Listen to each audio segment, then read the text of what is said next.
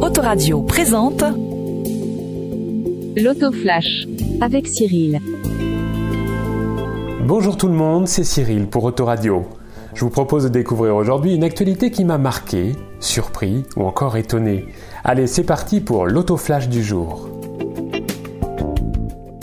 C'était le 24 janvier dernier. Euh, plusieurs dizaines de manifestants se sont réunis sur euh, la place d'Ampierre à Bagneux pour protester contre la réforme des retraites, figurez-vous. Ils ont réalisé ce qu'on appelle un flash mob sur le titre Thriller de Michael Jackson.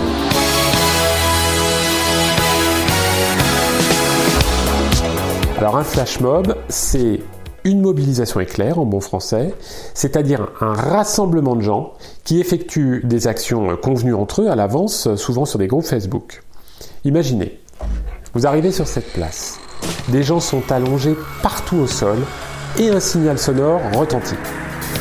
Les premières notes de la chanson se font entendre et la chorégraphie eh ben, commence sur ce titre emblématique du roi de la pop.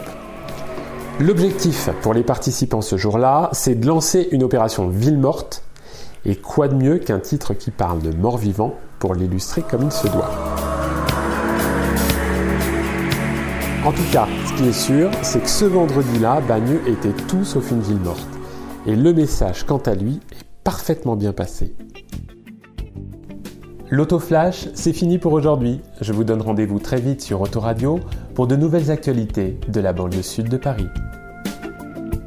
Autoradio, la radio qu'il te faut.